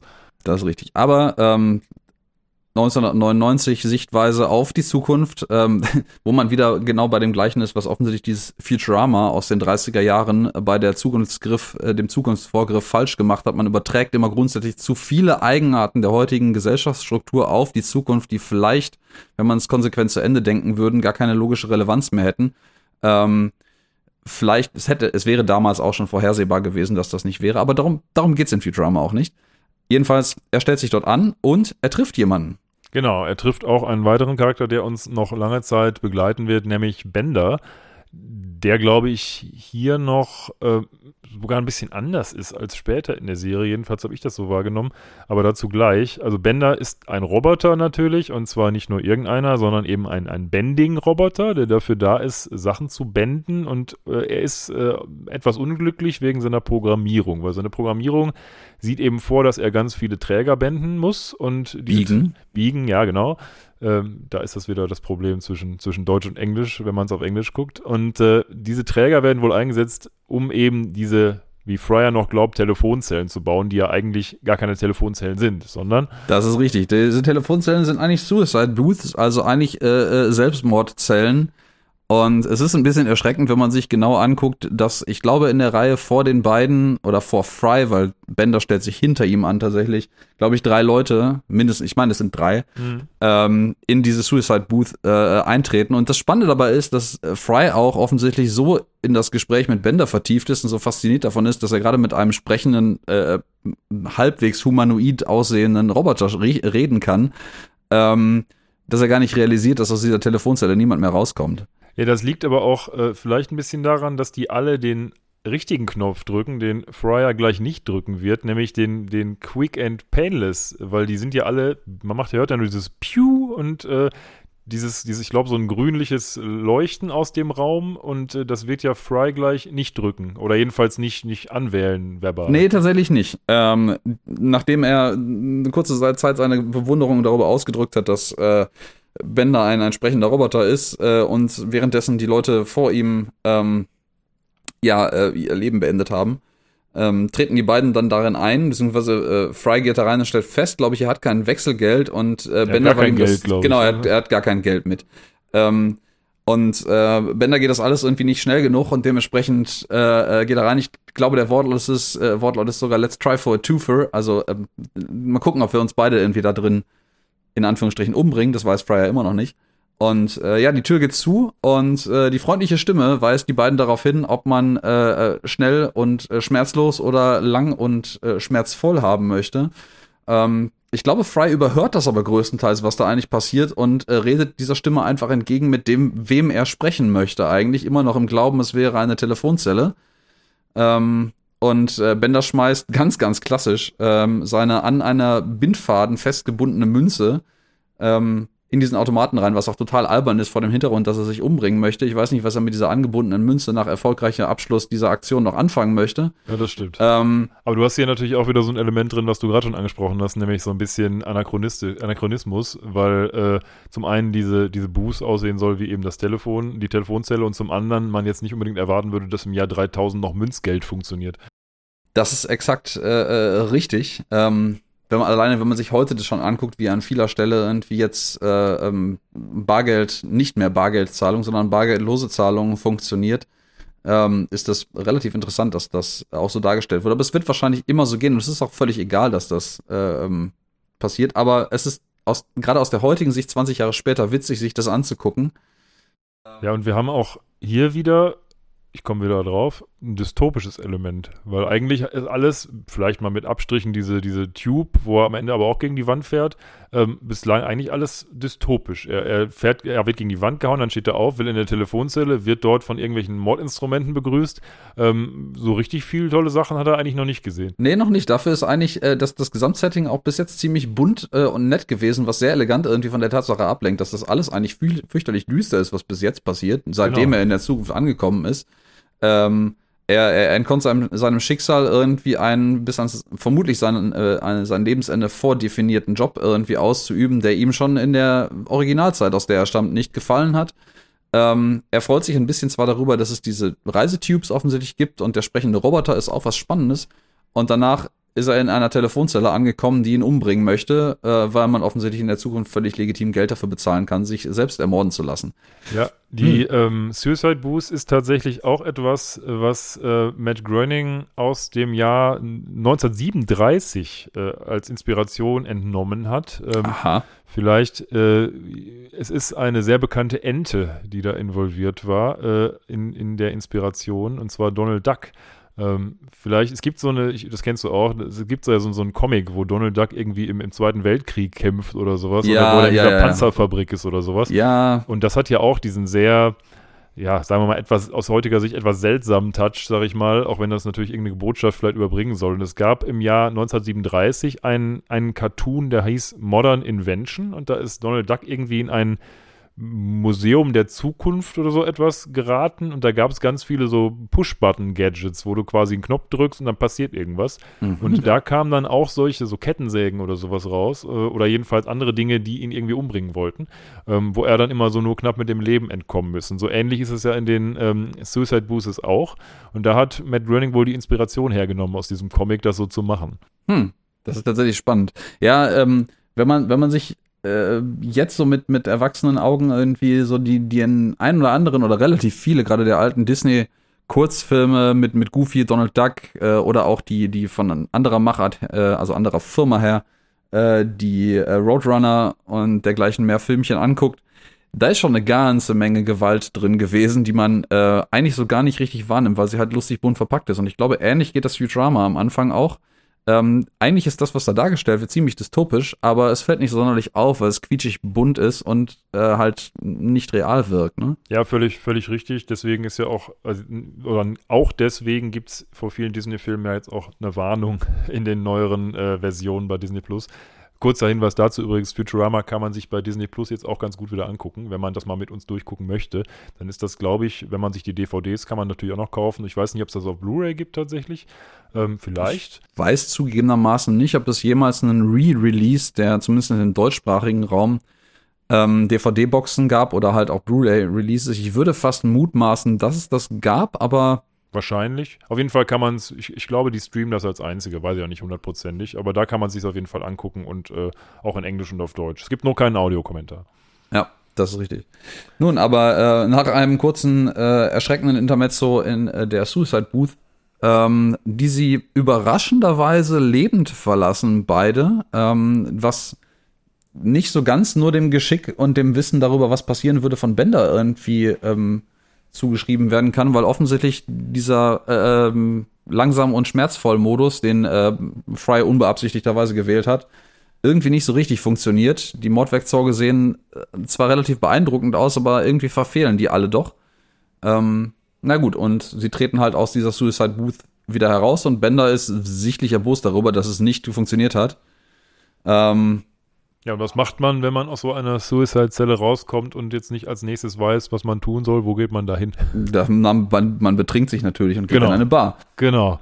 Das machen die beiden dann auch und gehen dort in eine Bar. Und auch hier, man merkt das so langsam. Irgendwie, ich finde, Bender hat in dieser ersten Folge so ein bisschen was von Marvin von Hitchhiker's Guide to the Galaxy, weil der halt total depressiv daherkommt, weil er will sich umbringen und auch später dann, wenn er dann diese Gitterstäbe beenden soll, er glaubt nicht an sich und alles.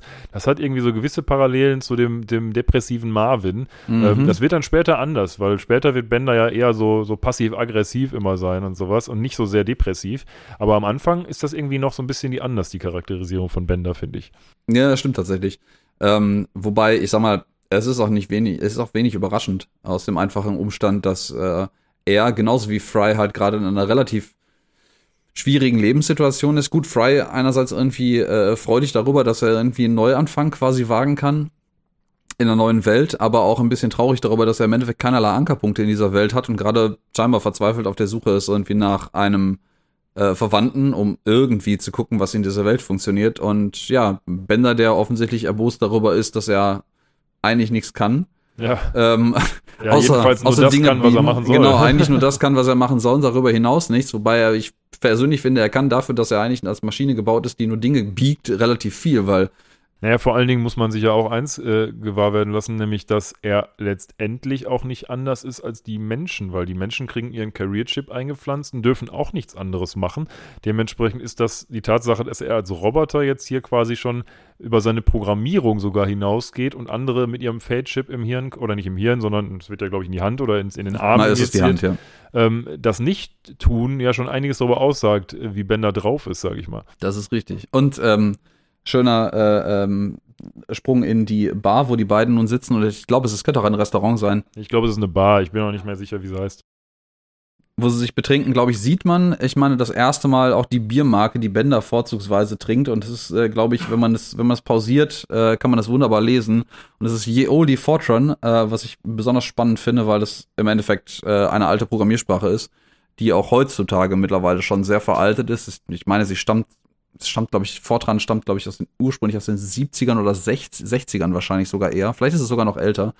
Und es ist interessant, dass man das als Detail irgendwie für den Namen meiner Biersorte ge gewählt hat, die, glaube ich, Bender durchweg durch alle Episoden hin immer trinkt. Ja, das ist immer dasselbe. Und es gibt tatsächlich, es ist nicht nur das Fortran ist eine Anspielung, sondern dieses Oldie auch, weil es gibt irgendwie Oldie English. Das ist irgend so ein amerikanisches, äh, so ein amerikanischer Maltlikör. Und äh, das haben sie dann irgendwie zusammen gemacht mit Fortune, richtig. Und äh, dadurch wurde dann eben Oldie Fortune Malt Likör geboren, sag ich mal, der Bender dann über sein Leben hin begleiten wird, ja. Ja, das ist ja richtig. Nun, sie betrinken sich da. Aber jetzt haben wir ein anderes Problem, weil ich glaube, Lila, äh, nachdem sie nun, es sind mittlerweile in, in Episodenzeit auch mehr als fünf Minuten, deutlich mehr als fünf Minuten vergangen, ähm, kommt äh, wieder und läuft zufälligerweise, wie der Zufall das nun mal in solchen Serien möchte, ähm, an dieser Bar draußen vorbei und erkennt die beiden. Genau. Ja, und äh, ruft dann, glaube ich, auch die Polizei oder die, ich glaube, sie heißen Peace Trooper oder so ähnlich äh, in der heutigen Zeit. Das ist dann so ein, so ein Roboter mit so einer super schwarzen Stimme.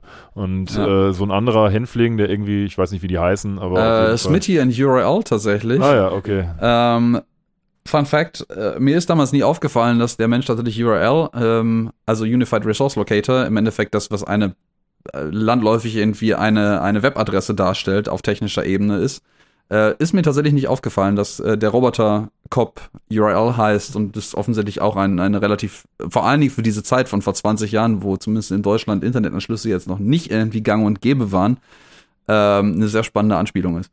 Naja, sie fliehen dann sowohl vor Lila als auch vor den beiden äh, Polizisten und sie fliehen in etwas, was wir in Zukunft auch noch öfter sehen werden, nämlich ins Head Museum. Denn in der Zukunft werden die Köpfe von wichtigen Persönlichkeiten, man hat das Gefühl eigentlich von ungefähr allen Persönlichkeiten, ähm, in irgendeine Art von, von ja, Glas gepackt, so, so Goldfischmäßig und werden auch regelmäßig gefüttert. Äh, sehr würdevoll gefüttert. Sehr würdevoll gefüttert, genau. Und sie werden im Head Museum am Eingang äh, von einem bekannten Star Trek-Schauspieler begrüßt, nämlich von Leonard Nimoy, äh, der ja Spock äh, gespielt hat, äh, sowohl in äh, Old Generation, nee, wie heißt das hier, die, die Original Series und auch in den Filmen und später auch in den den J.J. Abrams Track-Filmen. Ja. Tatsächlich damals noch mit der Originalstimme, weil im Gegensatz zu heute, 22 Jahre später, ähm, er noch am Leben war, um sich selber zu sprechen. Ja. Ähm, auch wenn man jetzt mal äh, den, den bisherigen dystopischen Charakter der, der Serie oder der ersten Episode der Serie auseinander nimmt, auch diese Darstellung der, der immer weiter lebenden Celebrities in einem, äh, in einem Glas im Museum ausgestellt, offensichtlich sich immer noch bewusst über ihre Vergangenheit und die Gegenwart und vermutlich auch das Leben dazwischen, ist nicht unbedingt das, was ich mir persönlich wünschen würde. Also, ähm, er ist überraschend fröhlich dafür. Ja, das stimmt. Fry fordert ihn ja auch auf, mal sein Ding zu machen, also so den, den vulkanischen Gruß von Gruß, den vulkanischen Gruß von wegen äh, Live Long and Prosper. Kann er natürlich nicht, hat keine Hände mehr. Sagt er auch, das macht, er würde er nicht mehr machen. Auch das. Äh, er reagiert sehr gefasst dafür. Das stimmt, aber es hat auch noch einen anderen Grund, den werden wir auch später noch in einer anderen Folge herausfinden, warum er das nicht mehr macht. Und es hat nicht nur damit zu tun, dass er keine Hände mehr hat ähm, sondern auch noch andere Dinge. Und diese Head Museum Geschichte, ich glaube, die gibt es auch in einer ganz alten Star Trek Folge. Das ist dann ein bisschen anders. Äh, ich weiß auch nicht mehr, wie man es zusammenkriegt, aber auf jeden Fall gibt es da eine ähnliche Konstellation. Müsste ich jetzt nochmal nachlesen, wo das ist. Aber auch das ist eine, eine gewisse Star Trek Anspielung. Ja, das ist, und äh, wir treffen noch eine ganze Menge anderer Leute, die man auch in der Pausenansicht irgendwie damals neu auf der DVD heute total gang und gäbe sehen konnte. Ähm, wo unter anderem Richard Nixon einen äh, relativ äh, prägnanten Auftritt hat, wo er, glaube ich, nämlich, ich meine, von Fry aus dem Glas, äh, aus dem Regal gestoßen wird, nachdem ihn die, die Polizei, die Polizisten im Museum stellen. Äh, und ich glaube, Fry äh, einen, einen sehr erbosten, wütenden, bösen Präsidenten Nixon am Arm hat, der sich in seinem Arm verbeißt. Ja, genau. Ähm, er sagt auch noch irgendwie, you made it on my list. Ähm, und man kann jetzt ja denken, ja, was ist irgend so ein Spruch, aber es gibt diese Nixon-Liste tatsächlich. Also Nixon hatte irgendwie so eine Liste mit, mit Feinden, die er hatte irgendwie und hat die wohl äh, aus irgendwelchen Gründen dann zusammentragen lassen und wollte auf dieser Liste dann irgendwie mit der IRS zusammen irgendwelche Textgeschichten machen, um seine, seine Gegner zu diskreditieren, sodass das also nicht nur irgendein Spruch ist, sondern tatsächlich auch äh, eine reale Reminiszenz hat. Und äh, natürlich ist der neueste, zumindest real existierende Präsident, der da in dieser Reihe an Präsidenten in Gläsern steht, äh, Clinton. Weil zum Start der Serie äh, Clinton aktueller US-Präsident war und äh, man noch nichts äh, von George W. Bush und äh, Obama. Obama. und Trump wusste. Und Biden. Und Biden.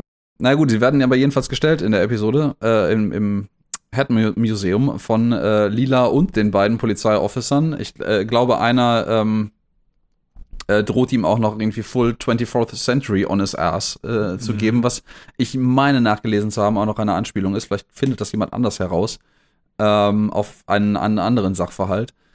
Und naja, die beiden flüchten irgendwie offensichtlich wirsch, weil sie sich dort nicht auskennen, durch das Head Museum in den Keller, meine ich. In einen, Bevor sie das tun, passiert noch was anderes. Aha. Nämlich sie werden von, von Laserstöcken verprügelt. Äh, ja, das Wo man dann eben denkt, ja, das ist ja eine klassische Star Wars-Anspielung, nämlich die, die Laserschwerter werden dann ausgepackt und anders als bei Star Wars schneiden die eben nicht die Körperteile ab, sondern sind eher so Nightstick-mäßig und hauen dir auf die Rübe.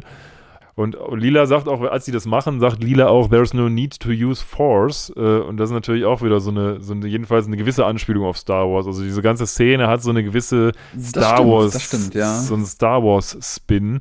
Ähm, und es mit Police Brutality, die dort offensichtlich passiert, weil völlig unnötige Gewalt gerade passiert, Genau. Ähm, auch wieder ein Teil dieser ganzen dystopischen Darstellung der ganzen Welt, in der wir uns gerade befinden eigentlich. Ja, genau. Und ich glaube auch die beiden, also Bender und Fry, können, können nur deswegen fliehen, weil Lila sich gegen die Polizisten wendet, weil sie ihre Nase beleidigen. Also das ist richtig. Sie verprügelt nämlich die Polizisten daraufhin, äh, weil sie, weil sie sehr, also Anspielung auf ihre Auge und sowas, die Fry ja vorher auch schon mal gemacht hat, ähm, scheint sie gar nicht so sehr zu stören, auch wenn sie da mehr genervt ist von, aber ihre Nase ist ihr heilig offensichtlich. Das ist auch irgendeine Anspielung auf irgendeinen Film, glaube ich, aber ich krieg's jetzt auch nicht mehr zusammen.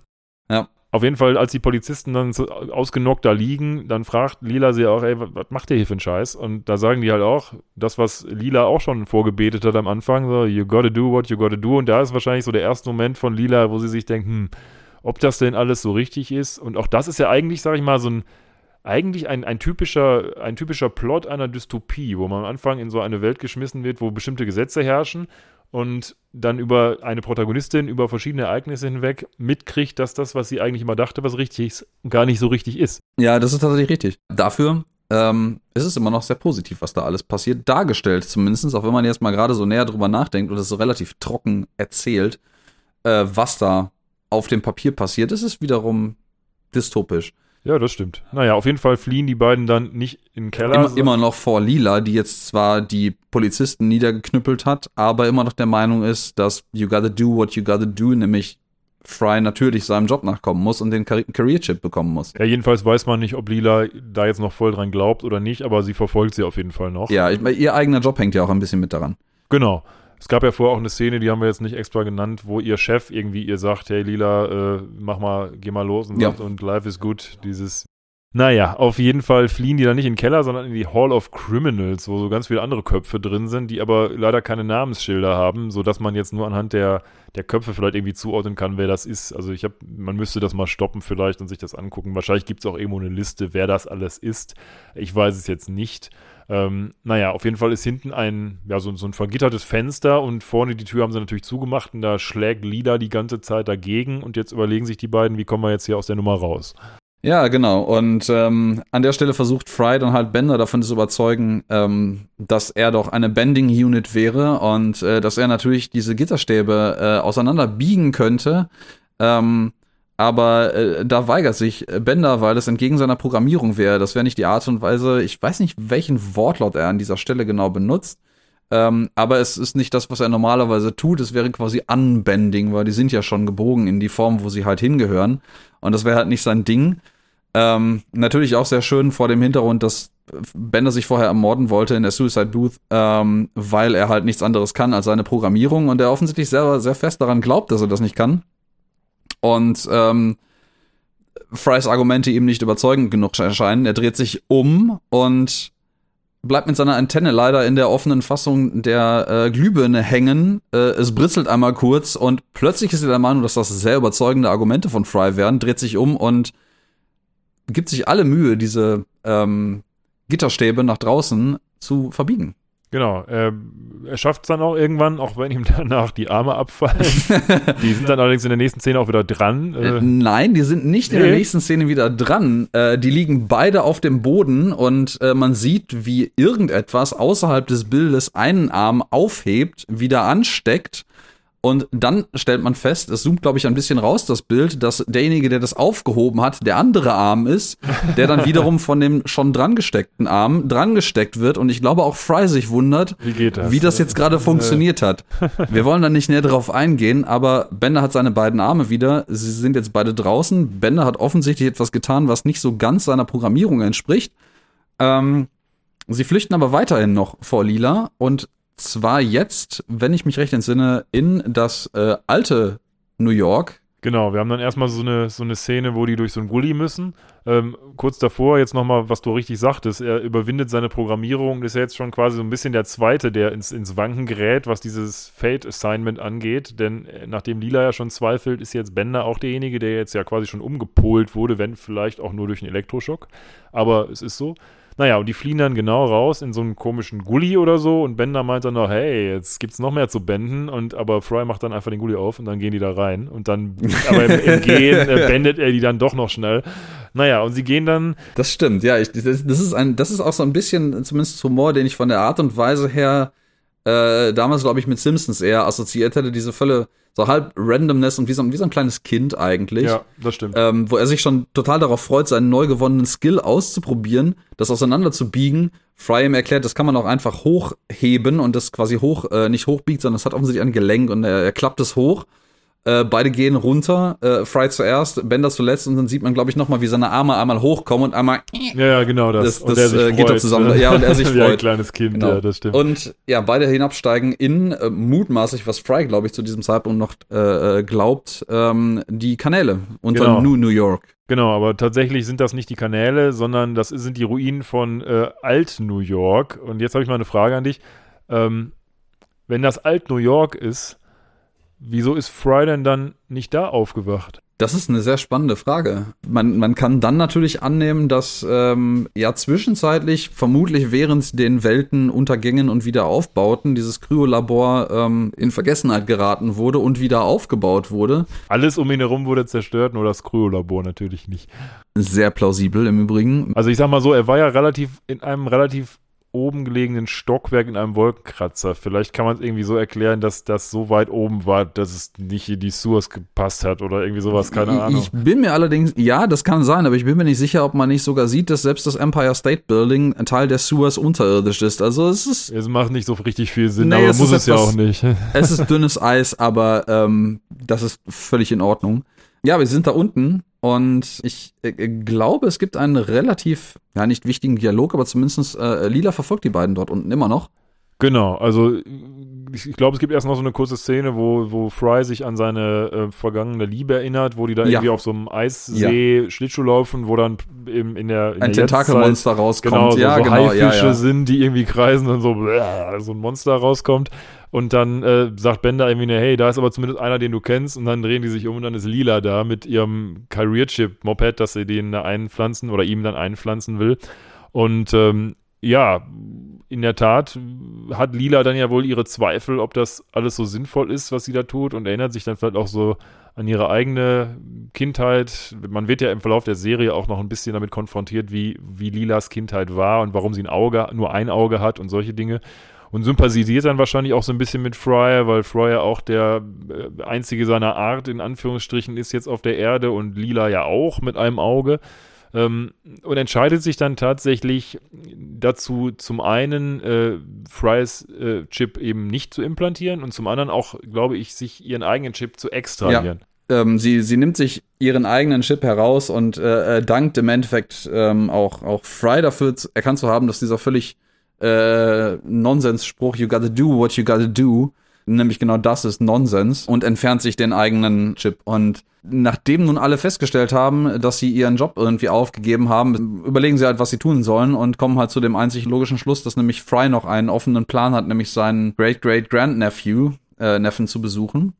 Ja, aber auch das äh, ist wieder, um nochmal meine These zu untermauern vom Anfang, wieder die klassische Dystopie-Story eigentlich. Denn du kommst in eine, ein, ein neues Element mhm. kommt in eine Dystopie, wirft so für einige Protagonisten die Welt um und am Ende hat jetzt Fry dafür gesorgt, dass sowohl Bender als auch ähm, Lila, sag ich mal, über ihren Schatten bis dieses Fate Assignment springen und jetzt ihren eigenen Weg suchen, auch wenn sie jetzt dafür so die, die Flüchtlinge vom Gesetz sind, sag ich mal.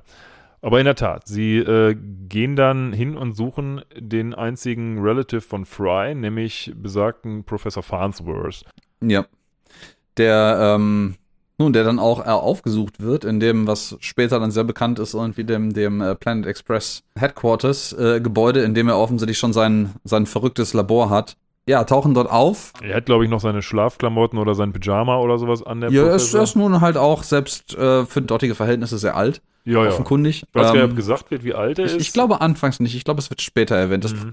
behalten wir uns mal für später vor. Übrigens noch kurzer Hinweis dazu. Auch das ein bisschen Spoiler, aber tatsächlich wird man ja später herausfinden, dass es überhaupt nicht stimmt, dass Fry nur einen, äh, einen Verwandten in der Zukunft hat, weil der Farnsworth, glaube ich, noch einen Sohn hat oder sowas. Das ist tatsächlich richtig. Ähm, und dementsprechend ja prinzipiell noch mehr, aber man weiß halt nicht, wie dieser Relative Detector in der Zukunft funktioniert. Genau. Vielleicht ist es nur der erste direkt äh, Verwandte. Da er ja auch nicht ein direkter Nachfahre und also, also Kind von äh, ähm, Philipp ist, ähm, scheint es ja offensichtlich auch so zu sein, dass das mehr Leute detektiert. Deswegen ist es eigentlich sogar fast überraschend, dass es nur einer ist. Ich glaube aber in der Folge, wo es um den Sohn, glaube ich, vom Farnsworth geht, wird auch gesagt, dass es irgendwie geheim gehalten wurde oder so von Mom oder irgendwie sowas. Ähm, und dementsprechend hat man dann zumindest ja. so eine gewisse in, in, äh, ja, in, in, in Series Erklärung, warum das so sein könnte. Wahrscheinlich hat sich einfach nur damals da keiner Gedanken drüber gemacht. Ja. Das ist richtig. Aber Farnsworth in, in, in Pantoffeln und äh, ich glaube Bademantel sogar oder jedenfalls einer, einer, einer, einer Schlafbekleidung. Ähm, begrüßt die bei die drei, das illustre Trio und äh, lädt sie zu sich ein und stellt dann mit einem Gerät, das auch im Audiokommentar, glaube ich, von, ich meine, es ist Matt Groening irgendwie sehr belustigend erwähnt wird, dessen einziger Zweck offenkundig zu sein scheint, festzustellen, ob man der Neffe von jemandem ist. Ja. Ähm, weil dieses Gerät hat offensichtlich zwei Öffnungen für Finger, in die man dort reinstecken kann zur Analyse und hat nur eine einzige Lampe, die angehen kann und ein Ding, das wieder ertönt. Ähm, Ja, es kann also nichts anderes darstellen als das, was Farnsworth dann sagt, oh, du bist wirklich mein Groß, Groß, ich bin wirklich dein Groß, Groß, Groß, Ich frage mich, ob der noch andere Geräte in der Tasche hat, wo er quasi jede äh, Relativitätsstufe feststellen kann äh, für Großneffe, Groß, Großneffe, Groß, Groß, Großneffe. Dann hat er auf jeden Fall einen großen Schrank. Ja, ein sehr, sehr groß, Großneffenstrank, ja. Ähm, vielleicht hat er das auch spontan gebaut, wer weiß. Das macht ja durchaus, Ja. obwohl, na, es macht keinen Zeitsprung an dieser Stelle. Wir sind, glaube ich, immer noch am gleichen Abend oder Tag offensichtlich, von dem her macht, würde das keinen Sinn machen. Aber der Professor wird ja in Zukunft auch noch viele andere skurrile Dinge bauen. Also dementsprechend, äh, dass er sowas mal gebaut hat, in der Ahnung, dass es vielleicht mal irgendwann sinnvoll sein könnte, pff, who knows, ne? Ja, und ich finde es auch sehr schön, dass das äh, direkt im, im Exposé irgendwie, wo quasi äh, ähm, Professor Farnsworth das erste Mal gezeigt wird oder das erste Mal handelt, in den ersten paar Szenen direkt klar wird, wie verwirrt dieser Mensch eigentlich ist, weil ich glaube, sogar bevor sie zu diesem Neffentest irgendwie gehen, äh, möchte er den Leuten irgendwie erstmal zeigen, die er vorher überhaupt nicht kennt, die behaupten, verwandt mit ihm zu sein, was völlig absurd ist, ähm, seine Schublade der, der schön sortierten Kabel Stimmt, zeigen ja, möchte Stimmt, ja. ja. was schon einen relativ guten äh, äh, Eindruck des Charakters von äh, Professor Farnsworth bietet. Ja, das stimmt. Naja, mittlerweile hat die Polizei das Gebäude zumindest partially surrounded. Ja, Ähm, teilweise umstellt, ist sehr schön, ja, weil es, ich glaube, es sind immer nur noch die beiden Police Officer, die wir ja nun jetzt schon seit einer Weile kennen, äh, die das Gebäude umstellt haben wollen. Eigentlich stehen sie, glaube ich, nur vor dem Haupteingang mit einem Megafon, oder? Ja, die, irgendwie schon. Aber die haben ja auch noch so eine riesige Kanone da irgendwie angekarrt, glaube ich, mit der sie später auf die schießen wollen. Wenn, Ja, stimmt. also ja. ich glaube, es sind ein paar mehr. Ich weiß nicht wie viele. Auf jeden Fall diese beiden Cops da von Anfang und jedenfalls ein Typ noch auf einer Kanone und wahrscheinlich noch ein paar andere auch. Keine Ahnung. Warum die jetzt so ein Buhai darum machen, na gut, das System wurde irgendwie gesprengt. Ähm, und äh, dann zeigt der Professor den Leuten aber glücklicherweise noch eine weitere Erfindung ich, oder jedenfalls einen Gegenstand, der im Labor da rumsteht, mit dem sie vielleicht äh, fliehen können. ja, Nämlich das Raumschiff, was in späteren Episoden noch einen sehr ikonischen Charakter kriegen wird. Genau, das äh, große Raumschiff, was glaube ich auch schon angedeutet wurde, ich meine mal abseits, dass man es offenkundig im, äh, im Intro sehen kann, äh, glaube ich aber auch auf dem auf der ersten Cutscene auf dem Monitor am Ende des Intros schon zu sehen ist aus einem ähm, ja Comic nämlich, was auch glaube ich für alle weiteren ähm, Episoden tatsächlich immer der Fall sein wird, nämlich dass der der Monitor oder dieser dieser große Telescreen am Ende des Intros äh, immer einen immer anderen äh, Comic-Ausschnitt zeigt aus einem irgendwie gearteten alten Comic. Und äh, in der ersten Episode ist es tatsächlich offensichtlich die Vorlage zu dem Planet Express äh, Raumschiff. Ja, du hast recht, also wir haben es auch gar nicht gesagt gerade, dass es ja dieses Intro gibt. Was haben wir einfach übersprungen, jetzt irgendwie unbedarft. Un, äh, ähm, und am Anfang des Intros gibt es ja auch noch einen Untertitel, der jetzt in jeder Episode äh, geändert wird. Ich weiß jetzt gerade nicht, wie er hier war. In, lässt sich bestimmt schnell herausfinden. Ja, die äh, Titelbezeichnung äh, von der ersten Episode an der Stelle ist tatsächlich In Color. So, naja, auf jeden Fall ähm, äh, versuchen sie dann mit dem Raumschiff vor der Polizei zu fliehen und äh, da das Silvesterfeuerwerk so als Anspielung eben auf das Jahr 3000 jetzt gerade startet, kann die Polizei dann auch äh, keine klare Zielsetzung mehr haben mit ihrer Kanone und die fliehen also Mhm. einem schönen Manöver. Das Lila bringt die da als, als Space Pilot 3000 sozusagen ähm, auf in den Weltraum von der Erde weg. Wobei, äh, glaube ich, Lila irgendwie auf die Frage hin von Farnsworth, wer denn ein Raumschiff fliegen könnte, weil die vorherige Raumcrew offensichtlich unter mysteriösen Umständen äh, umgekommen ist. Auf die Frage hinweg, äh, glaube ich, antwortet Lila so etwas irgendwie so, ja, aber ich kann nicht, ich kann nicht, äh, äh, nicht rückwärts einparken, also I cannot parallel park. Ja, richtig. Äh, oder äh, ich, ich kann das machen, aber nur, wenn ich nicht parallel oder rückwärts einparken muss. Was, ich stelle mir das mit einem Raumschiff halt ein bisschen schwieriger vor als mit einem Auto. Und mit einem Auto kriegen es die meisten schon nicht hin. Ja, aber das Raumschiff wird auch in Zukunft noch einige fragwürdige äh, Aktionen bringen, was so die Steuerung und die Aerodynamik angeht. Oh ja. also, was Ja. ist denn mit der alten Crew passiert? Ich äh, äh, glaube, am Anfang, zumindest bevor die äh, äh diese doch ähm, komisch zusammengewürfelte neue Crew startet, wird Professor Farnsworth darüber gar nicht so sonderlich laut. Aber man sieht es später, als sie auf dem Raumschiff dann die Erde verlassen haben, erfolgreicherweise, indem er nämlich äh, die Career Chips der vorherigen Crew aus einem Umschlag rauskippt auf, ich glaube, in seiner Hand oder auf den Sitz neben ihm und auf dem Umschlag steht ganz offensichtlich drauf äh, äh Contents of Space Wasp. Ja, in der Tat. Stomach, genau. genau, also aus dem Magen einer, einer äh, Space-Weltraumwespe. Ja, wir werden später noch eine Episode dazu sehen, wo dann äh, klar wird, dass das gar nicht so richtig ist, sondern es tatsächlich vielleicht eher Bienen waren, aber dazu dann zum geeigneten Zeitpunkt.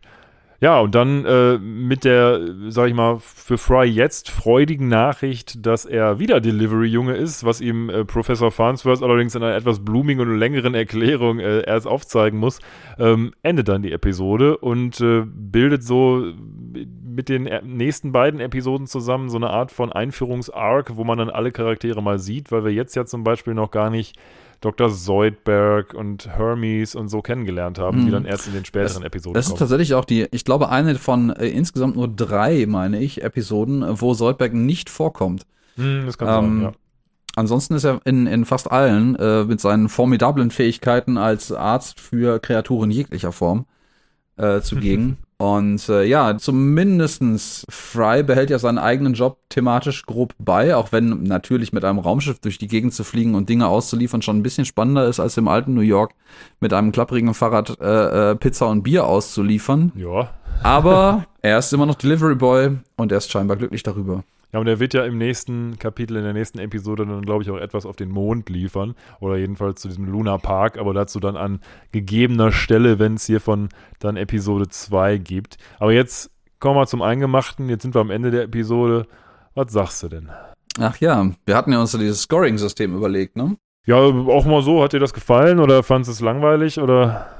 Ich fand es schon ganz spannend. Also es war durchaus interessant, die Episode nach so langer Zeit wieder zu gucken, weil ich mal abseits davon, dass das letzte Mal gucken irgendeiner Futurama-Episode nun auch diverse Jahre zurückliegt, wie wir vorhin schon mal erwähnten. Ich fand die, die ziemlich angenehm. Das Exposé ist irgendwie gut, die Charaktere irgendwie einzuführen und es ist, hat auch durchaus einen, einen Witz. Also ich würde der Episode eine solide 7 geben. Ja, kann ich nachvollziehen. Also ich mit dem Wissen natürlich, dass es jetzt, äh, dass wir haben, dass es spätere Episoden geben wird, die so ein bisschen, sag ich mal, austarierter oder vielleicht auch anspielungsgeladener in eingeschwungener in, eingeschwungener. ja und auch auch vielleicht Anspielungen haben die noch mehr in unsere Richtung gehen was weiß ich bei Dingen die wir jetzt besonders gut finden aus in anderen Serien oder sowas.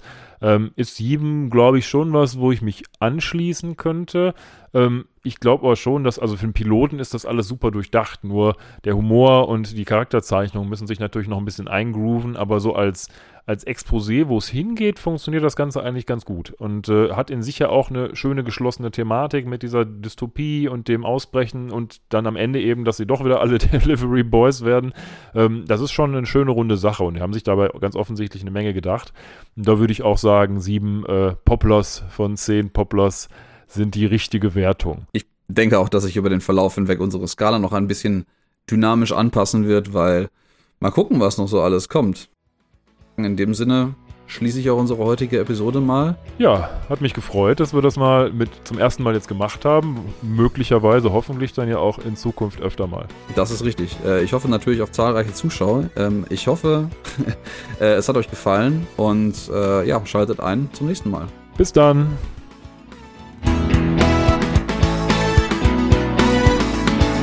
Hat euch die Episode gefallen? Schreibt es in die Kommentare unter @fridaypodcast auf Instagram oder Twitter.